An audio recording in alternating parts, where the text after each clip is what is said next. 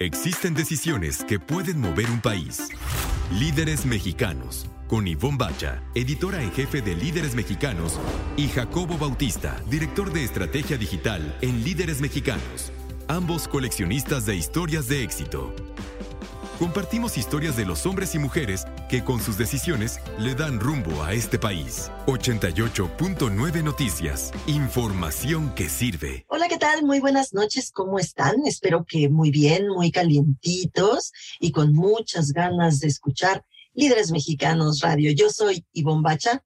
Yo soy Jacobo Bautista. Les traemos una muy bonita, muy buena e instructiva colección de historias de éxito esta noche, como siempre, está muy, muy bueno nuestro programa. Sí, vamos a platicar eh, con Álvaro Gordoa eh, sobre la, según él, de acuerdo con él, la decisión más importante que tomamos todos los días es qué me voy a poner? Yo creo que ya se nos olvidó un poco esa decisión, Jacobo, después de 18 meses de estar metidos en nuestras casas y ponernos pants todos los días, como que ya no sabemos qué onda con esa decisión y con esa pregunta. Por eso tan importante es la plática que tenemos con Álvaro Gordoa sí es uno de los expertos en México sobre imagen pública y él lo que dice es que, bueno, esa decisión implica en lo que los demás de nosotros. Y vamos a platicar también con Ernesto Nava, director general de Qué Obra, que es una plataforma que nos encantó, Ivonne, para los autoconstructores o los que queremos hacer un alquito en la casa, como pintar un muro así de simple, así de simple y sencillo, hasta construir una casa. O sea, está padrísimo. Poner, poner una, un, un, murete, ¿no? Que divida y demás, que uno cree que es facilísimo y va a quedar muy bien y de pronto eh, haces tu casa como un Frankenstein. Así que yo creo que es conveniente que escuchen esta entrevista con Ernesto Nava, director general de qué obra. Vamos también a escuchar a nuestro experto en comunicación, Carlos Herrero, eh, quien nos va a platicar sobre el Youth Economic Forum que va a realizarse el próximo 28 de noviembre. También está súper interesante. Y les voy a platicar, y bueno, se va a unir, obviamente, a platicarles sobre una iniciativa muy bonita que teníamos que se llamaba Club Líderes del Futuro, que llevaba nuestra querida Eva Ábalos.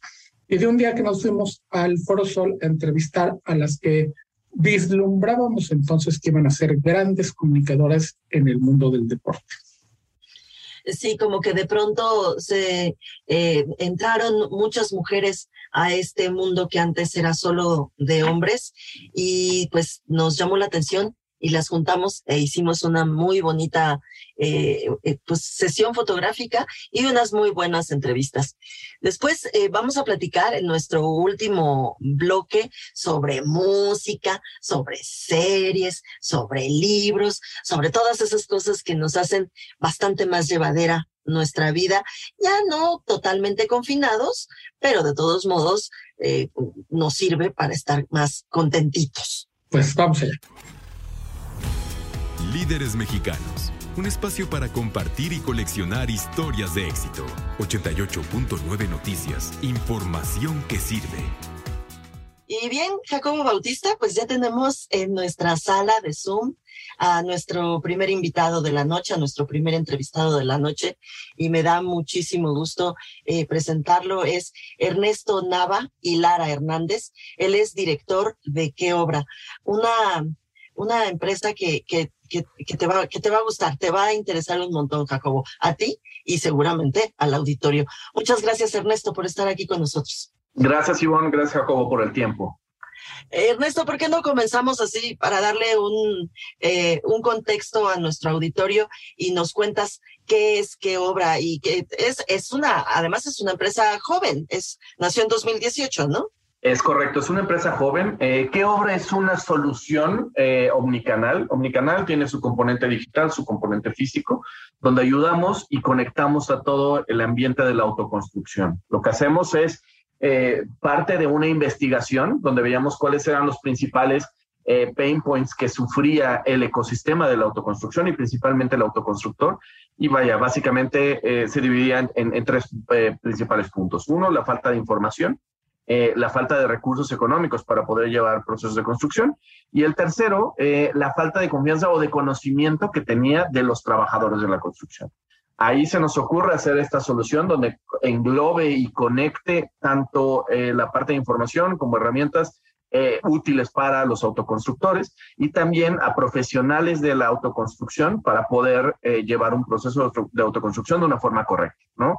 Eh, hoy en día el 64% de, de, la, de, de, la, de la construcción es autoconstrucción desde la informalidad en México, eso con datos, datos del INEGI. Eh, año con año va creciendo muchísimo, el 23.6%, el 23.6% es, son eh, autoconstruidas por el mismo autoconstructor sus viviendas, el 31.7 son construidas con ayuda de un albañil o un trabajador de la construcción solamente, y ese es el proceso que llevan, ¿no? Un, proceso de autoconstrucción a, una persona normal le puede llevar de entre seis meses hasta 20 años con todas estas, estas discrepancias. Por lo tanto, sale esta, esta plataforma digital, sale este componente físico, vamos, hacemos visitas técnicas para poder dar seguimiento a las diferentes obras que tienen los usuarios, resolvemos dudas relacionadas con la autoconstrucción.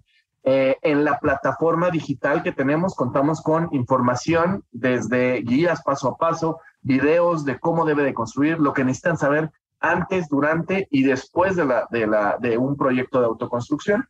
Eh, los empoderamos para que puedan llevar a cabo este proceso y que ellos se sientan eh, owners o los dueños de todo, todo el proceso completo. Y además los conectamos con otros componentes que son de utilidad. Eh, estamos incorporando soluciones financieras para que puedan financiar estos proyectos de construcción. Estamos incorporando universidades, estamos incorporando arquitectos de, renombre que ayudan a darle seguimiento a estas, estas obras y también estar aconsejando a, estos usuarios. Próximamente también tendremos capacitaciones. La idea es que capacitemos a los trabajadores de la construcción y también a los mismos autoconstructores para que puedan sentirse seguros en todo este proceso. Eh, nacemos, como bien lo dices, nacimos en el 2018. Hoy en día, eh, a, a nivel visitas, llevamos poco más de 6 millones de visitas en la página web que tenemos eh, y de ellos, la gente que completa un proyecto de construcción que tenemos registrado, más o menos, es el 12% eh, que, que completa. Entonces, esa, es, esa, es, prácticamente la, naturaleza de, de, la empresa y por qué nace. Estamos en Líderes Mexicanos Radio a través del 88.9 Noticias, información que sirve con Ernesto Nava, director de qué obra.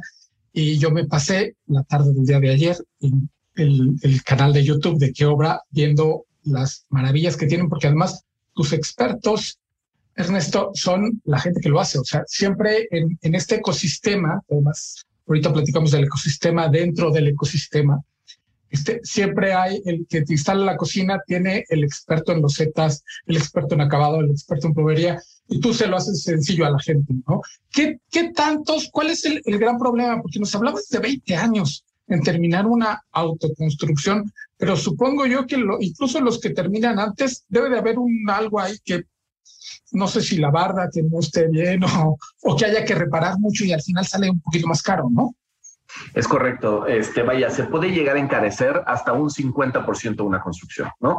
Y digo, hablando también del tema, es, también es, otro detalle que, que eh, pasa a esta gente tanto el tiempo, que puede llegar hasta 20 años, eso, eh, digo, hay, hay los castillos de la esperanza, los que les llaman, ¿no? Los que dejan los castillos arriba de una vivienda, los dejan pelones para que en el momento que puedan eh, hacer uso de ellos y poner un segundo piso. Y, desconocen que pues echan a perder, ¿no? Dejan de ser eh, este, útiles estos castillos y se tendrá que volver a hacer todo, ¿no?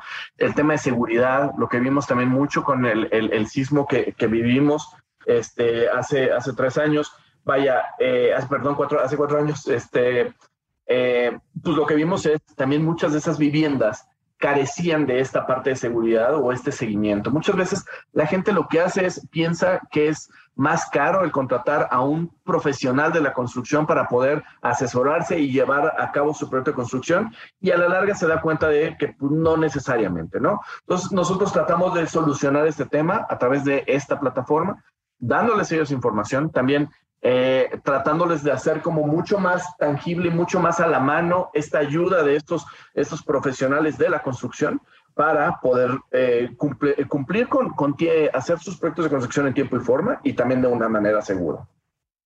Estamos platicando con Ernesto Nava, él es director de qué obra. Ernesto, es impresionante, son impresionantes los números que nos dabas hace ratito en México.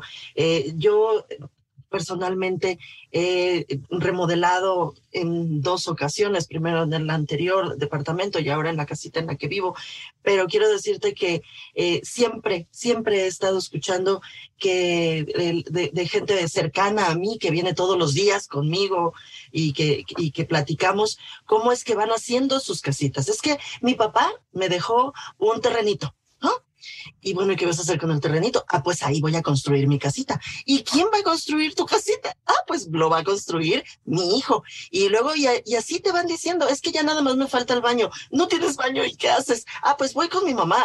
Son historias verdaderamente de, de vida, pero de una vida muy difícil. Eh, eh, a lo que voy es, tú solucionas en gran parte esa, híjole, esa subida a cuestas, porque además de ir a cuestas vas arrastrando, empujando una, una super piedrotototota, ¿no? Hablando de ese punto, Iván, y, complementando un poco, como bien lo dices, nosotros le hablamos a familias nucleares de dos a cinco integrantes por familia, ¿no? Por lo regular, la, la etapa de vida que ellos viven y el, la necesidad que se ven de tener una vivienda digna es justo esto. Eh, hemos hecho concursos, tenemos concursos, eh, un programa que se llama ¿Qué casa? que tratamos de ayudar eh, cada una de las, de las partes de, de la casa, ayudamos a, a, los usuarios. El último que tuve, el penúltimo que tuvimos fue uno que hicimos un baño desde cero, ¿no? Y preguntábamos a la gente, oye, pero ¿por qué necesitas ese baño? Nos contestaban desde, oye, es que son 20 personas que viven en una vivienda que tenemos un solo baño, ¿no? Entonces, hasta mejoras la calidad de vida, ¿no?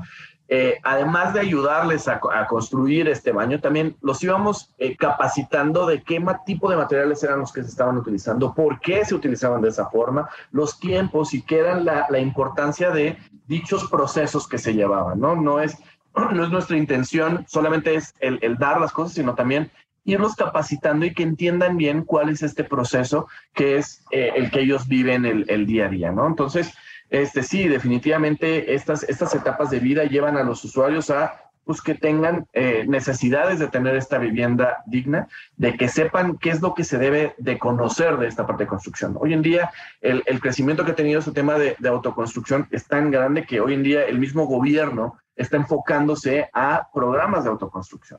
Lo que hacemos nosotros es justo eso, darle un abanico de posibilidades, no cerrarlo solamente a una sola opción, que hoy en día pues es, es, mucho lo que pasa. El usuario sigue un camino y difícilmente va a poder cambiar hacia otra decisión, alguna decisión que tomó, poderla cambiar o ajustar a las necesidades de los usuarios. Entonces, nosotros tenemos eh, estas opciones que tienen instituciones financieras, estas opciones que tienen de eh, seguimiento de obra y qué tipo de, trabajadores son los que eh, eh, deberían estar trabajando en sus proyectos para que ellos tomen esa decisión, se sigan por ese un, camino mucho más seguro y también optimicen estos recursos, ¿no? los recursos, el hablar de que se encarece una vivienda hasta un 50%, vaya, si lo pegamos con el punto de dolor de que no cuentan con el recurso económico para poder llevar un proyecto de construcción, vaya, se hace como todo una bola de nieve que después difícilmente lo van a poder detener. Entonces, este, algo lo hacemos nosotros, la información la hacemos bastante segmentada para que los usuarios lo puedan entender de una forma mucho más rápida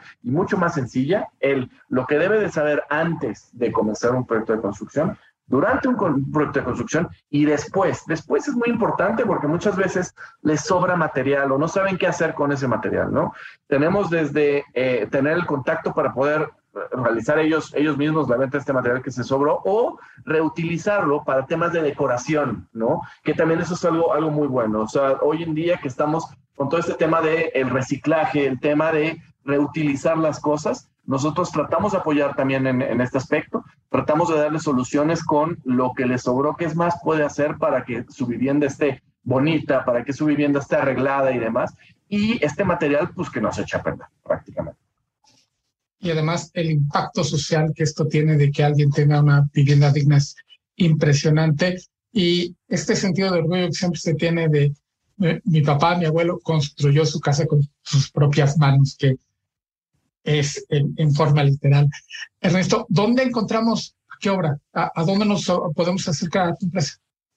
Hoy tenemos una página web, es www.queobra con K, este,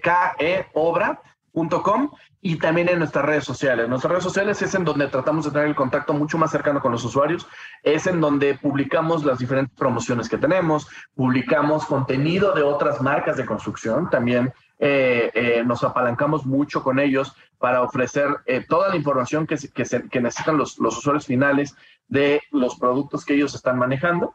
eso está publicado en, en estas redes sociales y bueno, y en YouTube también contamos con eh, un millón de videos de, este, para que la gente pueda estar, pueda estar este, consultando eh, de, diferentes este, temas y, tipos.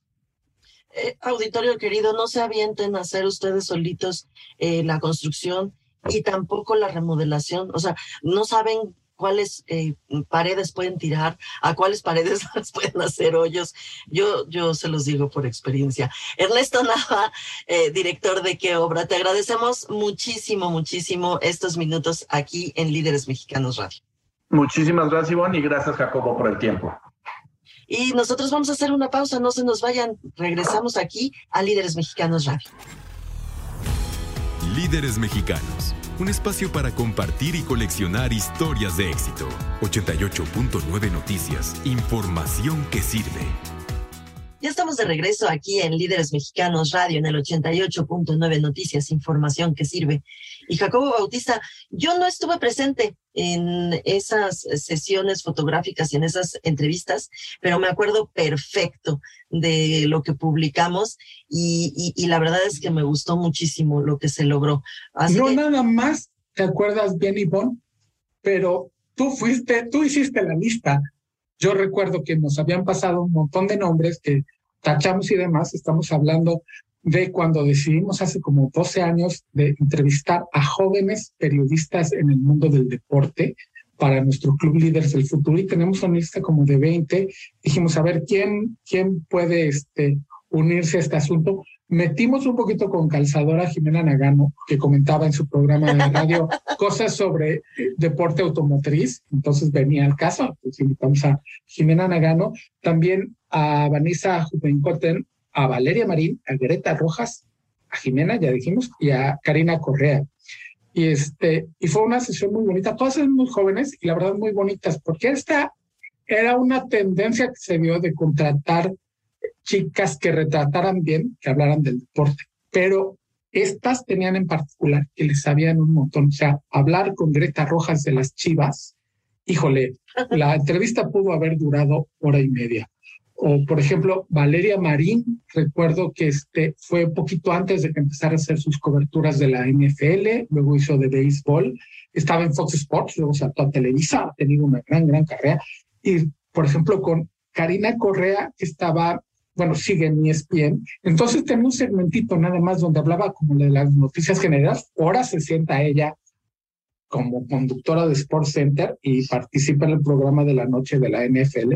Sabe de fútbol americano y si le preguntas de los acereros de Pittsburgh, bueno, no se calla.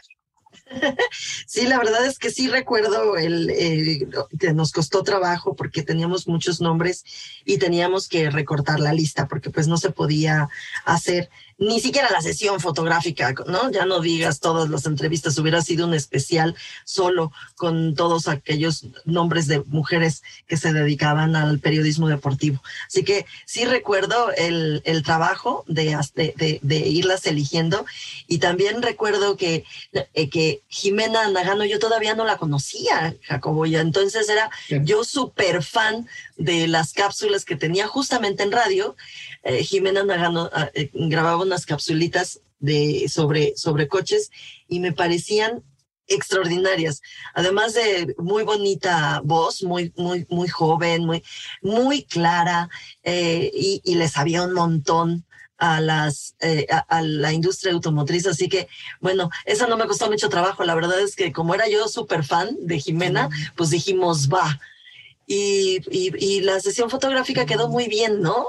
Sí, la hizo Daniel Alvarado, nos prestaron el Foro Sol cuando era casta de mis Diablos Rojos del México.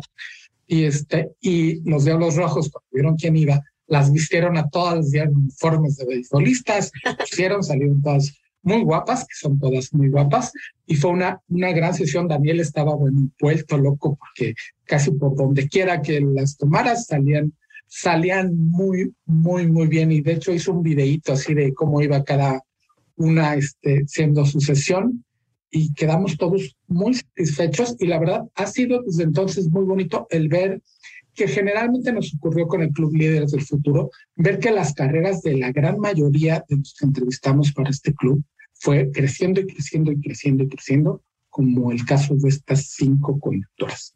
Sí, la verdad es que eh, sí es bonito eh, recordar ese, esa época en la que tuvimos ese, ese espacio. No solamente fue un espacio editorial, es decir, no solamente era una sección en la revista, sino era todo un, eh, pues un proyecto. Por eso se llamaba Club líderes del futuro, porque y se reunían, tenían algunas cenas en las que se conocían entre ellos y platicaban y hacían networking. Fue una cosa, la verdad, muy interesante, un proyecto súper interesante que tuvimos hace algunos años aquí en Líderes Mexicanos. Y hablando de líderes del futuro, Carlos Herrero nos va a platicar del Foro Económico de la Juventud, donde él está bien, bien, bien, o sea, bien involucrado de mucho y de, lo hace muy bien.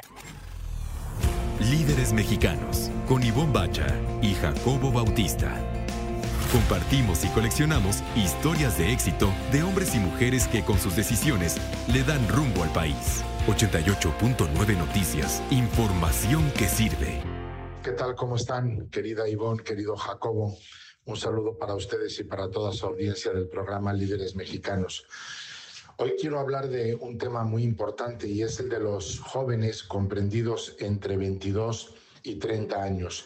Una generación bien o mal llamada millennial, etiquetada, pero que está buscando ahora caminos nuevos para un mundo distinto después de la pandemia.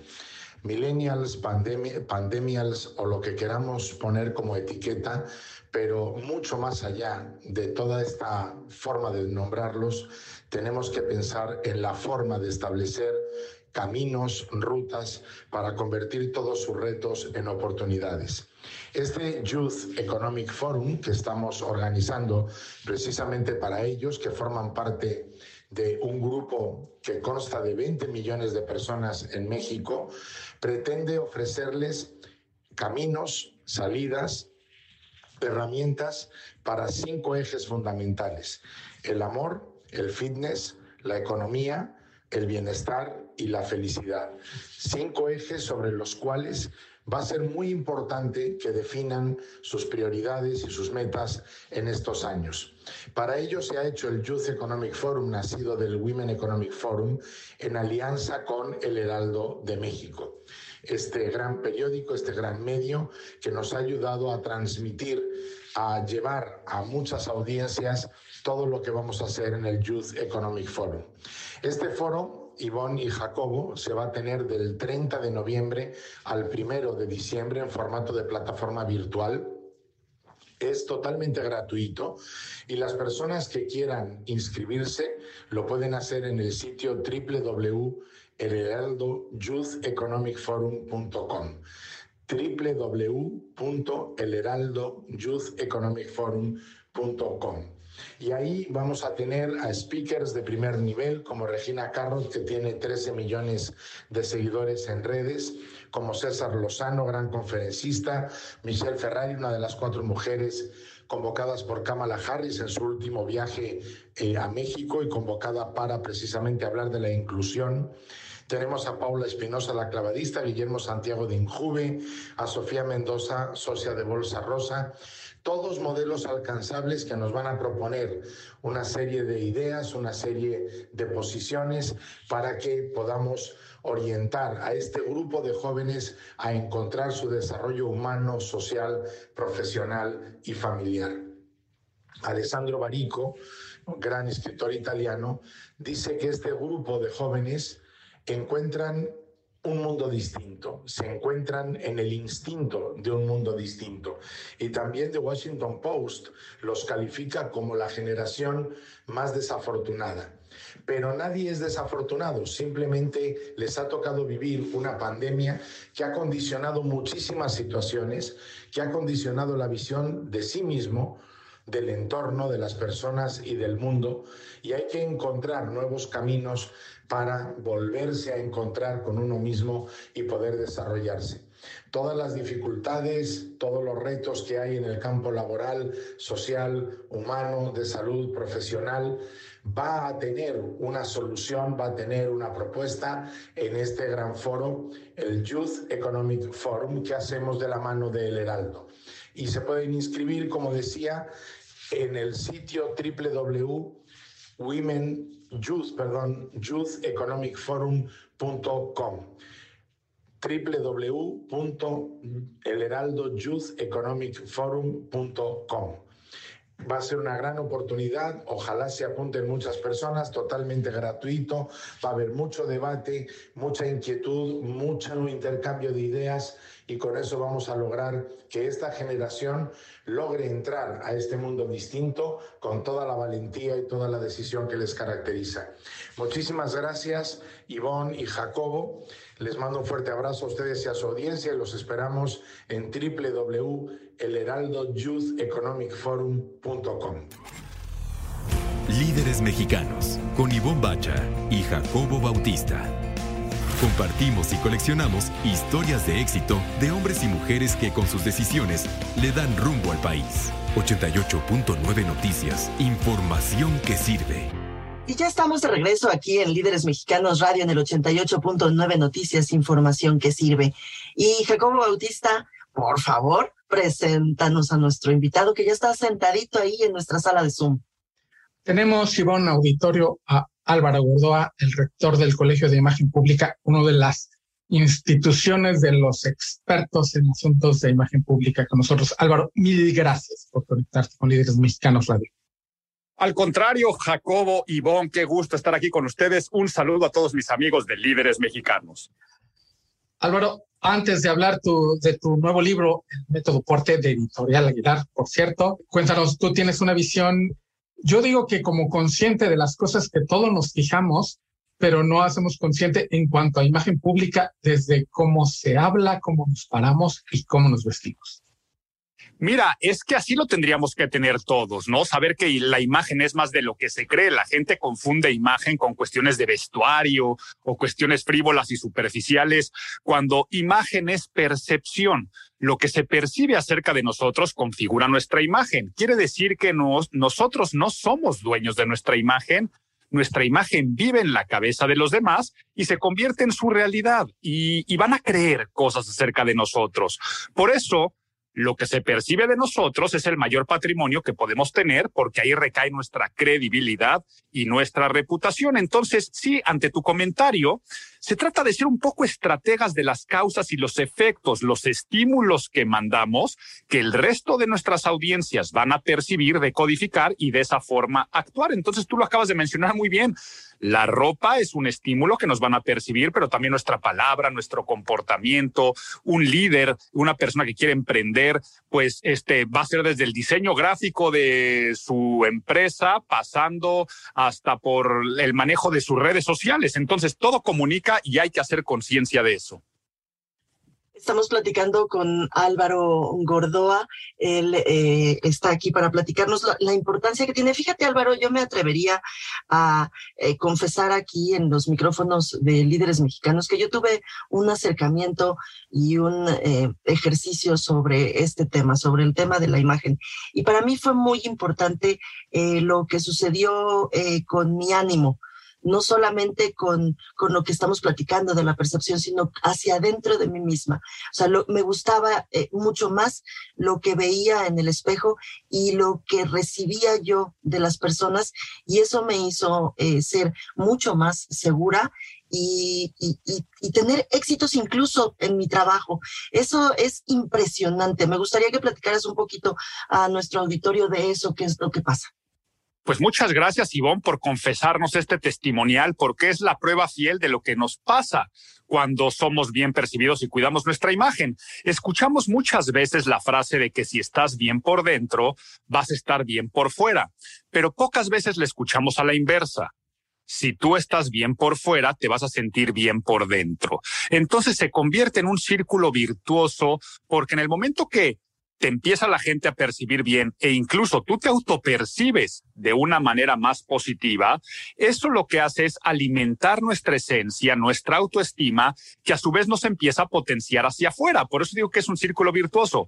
Si estás bien por dentro, vas a estar bien por fuera. Si estás bien por fuera, vas a estar bien por dentro, pero cada vez con mayor abundancia y con mayor crecimiento. Por eso es que la imagen pública se acaba convirtiendo en un polo generador de riqueza. O sea, por supuesto, riqueza humana, pero también la riqueza material y nos ayuda a acercarnos un poco más a nuestros objetivos y a eso que a veces es tan subjetivo y relativo que le llamamos éxito y felicidad. Ahora leí en, el brief del, libro de El Método Porte, una pregunta poderosísima ante esta imagen que hablaba Ivonne en el espejo. Generalmente la pregunta es ¿cómo me veo? Y tú lo que tratas de, de cambiar esta percepción de qué mensaje estoy enviando así como me veo, ese que está ahí en el, en el espejo, qué mensaje estoy enviando de quién soy. Y de eso va un poco el método Porte, que es Porte P-O-R-T-E. El método Porte es este acrónimo de los cinco pasos que tenemos que tener o llevar para tener una buena imagen física. Si ya dijimos que imagen es percepción, una buena percepción con los estímulos que mandamos con nuestro vestuario y nuestros accesorios. Y como bien lo dices, no es un libro para decir cómo me veo, ¿no? O, lograr la belleza por la belleza. No es un libro de moda. Es un libro sobre la decisión más importante que tomamos todos los días frente al espejo, la decisión de decidir qué me pongo.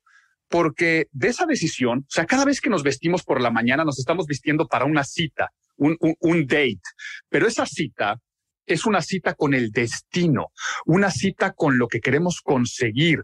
Eh, la ropa se convierte en un catalizador de, de, mensajes. Por eso la frase que decías de que el método porte te va a enseñar a pararte enfrente del espejo y no decir cómo me veo, sino qué mensajes estoy enviando. Y estos mensajes en dos vías, ¿no?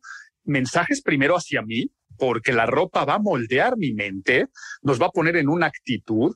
Las frases, aquí que estamos en, líderes mexicanos, hay muchas frases que siempre están en el ambiente ejecutivo que dicen, vístete de negocios para hacer negocios, o no te vistas para el puesto que quieres, sino para el que tienes, sino para el que quieres. Nos habla de este catalizador primero de que la ropa me va a moldear a mí, para después los mensajes que le mando a los demás y cómo voy a moldear la mente de las otras personas, porque la ropa afecta en el comportamiento humano y en este acrónimo deporte, la letra P, de eso se trata. La letra P es de psicología de la ropa y empezar a darnos cuenta este valor psicológico, conductual, simbólico que tiene para mí, para los demás las prendas, para después jugar una estrategia de psicología en la decisión de vestir. Estamos platicando con Álvaro Gordoa. Él, eh, además de ser rector del Colegio de Imagen Pública, está eh, ahorita eh, pues en gira, está promoviendo su libro El Método Porte. se vale preguntarte que nos digas de un jalón qué quieren decir las cinco letras de Porte. Claro, ya dije que la P es de psicología de la ropa, la O es de organización del guardarropa.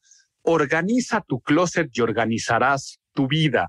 ¿Cuántas veces no estás así en tu armario y dices, ay, es que no tengo nada que ponerme, ¿qué me pongo el día de hoy? Y resulta que el closet está plagado de prendas que no usas, que no te gustan, que no sirven, que ni siquiera tienes un buen acomodo.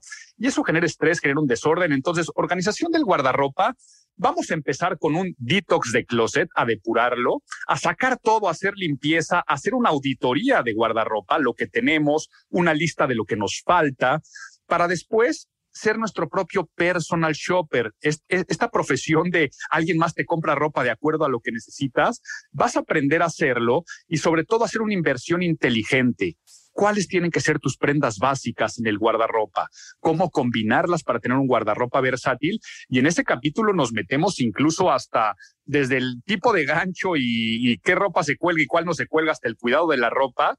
Y después, ya que tenemos todo nuestro guardarropa en armonía, podemos pasar a la siguiente letra, que es la R de reconocimiento de cuerpo, cara y color. Vamos a sacar en ese capítulo cinta métrica, nos tomaremos fotografías y vamos a empezar a ver qué medidas y formas y proporciones nos dio la naturaleza en mi cara, en mi cuerpo. Eh, hablaremos acerca de el color aplicado a nuestra persona para poder hacer un diagnóstico, ¿no? Y en este diagnóstico podremos ver que todos somos perfectamente imperfectos, que el mejor cuerpo es el que la naturaleza nos dio, pero que sí existen algunos ideales de equilibrio, que desde la antigua Grecia lo dijo Vitruvio y que después Da Vinci inclusive también retomó esos estudios, vamos a retomar ese conocimiento milenario para lograr este equilibrio y armonía para sacarle provecho a lo que la naturaleza nos dio.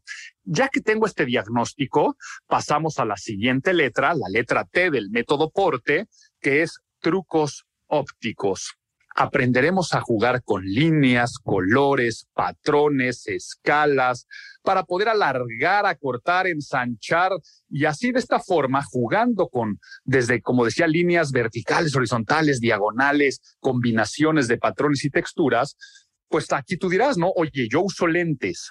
¿Qué armazón es el que mejor va con mi forma de cara? Eh, me quiero dejar bello facial, me conviene o no me conviene, eh, qué tipo de cuellos, de escotes me quedan, eh, ¿sabes qué? Que yo no tengo pompas y quiero que se me vean más o el contrario, ¿no? Este, la naturaleza fue extremadamente generosa en esa parte del cuerpo y quiero que se me vean menos.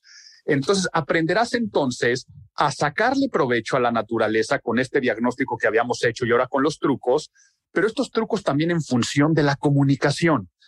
Quiero comunicar autoridad, qué combinaciones de colores, patrones, texturas uso. Quiero comunicar accesibilidad. Y así de esta forma, hasta este punto, estamos ya convertidos en unos estrategas del vestuario muy, muy, muy personalizados y al grado de personalizarlo en la última letra, la letra E, que es estilo. Estilo es como es, expresamos esa esencia de la que hablábamos.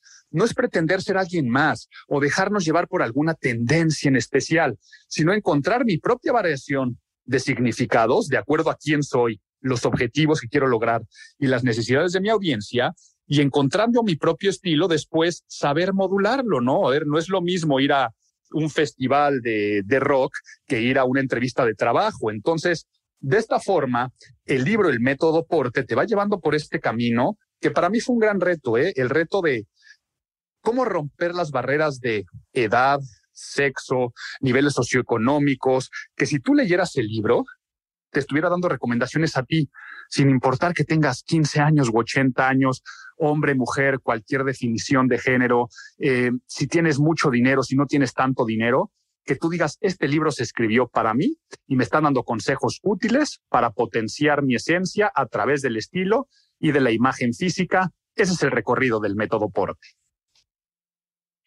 Estamos platicando con Álvaro Gordoa, él es rector del Colegio de Imagen Pública y estamos platicando sobre su nuevo libro, El Método Porte. Álvaro, eh, fíjate que yo, yo tengo la percepción, eh, al menos así ha pasado en mi caso, que al estar en confinamiento tantos meses, hemos eh, dejado un poco de lado este asunto de, de la imagen. Como que de pronto eh, pues no es tan importante, ya no quiero. También funciona como un asunto de, de, ánimo, como lo decía antes, y estar encerrado deprime un poco y el salir y sentirte y verte bien eh, ayuda a sentirnos mejor, ¿no? La pandemia sin duda nos hizo vivir en carne propia muchas cosas, pero dentro de nuestro tema, el poder de la ropa y esa psicología del vestuario.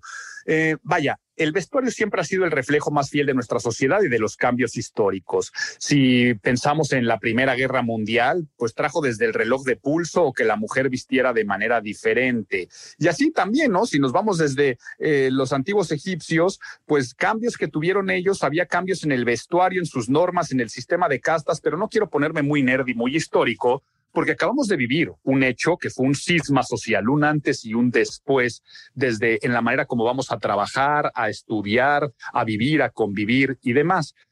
Dentro de la ropa, por ejemplo, nada más el detalle de la corbata. El otro día me leí un paper académico que dice que un 80% menos de uso de esta prenda. Quiere decir que los ejecutivos que antes usaban corbata ahora están regresando al ambiente laboral y 8 de cada 10 no le están usando. Lo mismo pasa con el zapato de tacón. Los tacones hasta decían que un 50% en desuso, menos ventas y menos común empezarlos a ver. Nos acostumbramos a la comodidad, eso no hay duda. Pero en contraparte, muchos ejecutivos, ejecutivas, que estaban acostumbrados a vestir de una manera más tradicional para ir a la oficina, sobre todo de los sectores financiero, fiscal, eh, de seguros y fianzas. digamos que el ambiente, lo digo con todo respeto, más godín tradicional, formal, abogados, abogadas, de repente se vieron en casa trabajando de pants, sin bañarse, sin maquillarse, sin afeitarse, el pelo más largo. Y eso bajó productividad como en su momento también bajó la productividad del famoso viernes casual. Está comprobado. Qué bueno que se dio esa prestación a colaboradores, pero las empresas sabían que la gente eh, mentalmente el viernes como que ya no valía, ¿no? Eh, porque la gente no estaba en actitud de trabajar por la misma ropa. Eso nos pasó, pero durante años, seis meses como mínimo, el andar en, en un casual Friday total. Cuento una anécdota un despacho de abogados el año pasado, eh, se me acercaron con este problema de home office y que estaban bajando su productividad. Hicimos el ejercicio que durante un mes se despertaran, bañaran, afeitaran, maquillaran, se vistieran con zapato rígido, tacón, como lo hacían para ir al despacho eh, de abogados, aunque no fueran a ver a nadie, no se fueran a conectar en Zoom volvió a subir la productividad porque se volvieron a poner ese, esa capa de Superman que los hacía abogados muy perros y muy poderosos. Y eso lo comprobé yo con clientes durante la pandemia. Entonces, de eso se trata. Aunque nadie te vaya a ver, oye, es que ¿para qué me arreglo si nadie me va a ver? Tú te vas a autopercibir y con la ropa vas a moldear tu actitud y ahora imagínate la actitud de los demás. Álvaro, ya vimos que el método porte editorial Aguilar está en todos lados, en impreso y en electrónico, que es el caso de mi ejemplar, y que si lo piden ahorita, pues ahorita mismo lo descargan y empiezan a leer. A ti, en redes, ¿en donde te encontramos? Me pueden encontrar en arroba Álvaro Gordoa en Twitter, Instagram, Facebook, en el canal de YouTube del Colegio de Imagen Pública Ahí desde hace más de 15 años, todas las semanas subo un video tutorial para que sigas aprendiendo del tema. Y en la página imagenpublica.mx, pues encuentras todos los estudios del Colegio de Imagen Física a todos los niveles, de manera presencial y a distancia. Eh, Álvaro Gordoa, te agradecemos muchísimo estos minutos aquí en Líderes Mexicanos Radio. Ivonne, Jacobo, mi agradecimiento es para ustedes y para todos los escuchas de Líderes Mexicanos.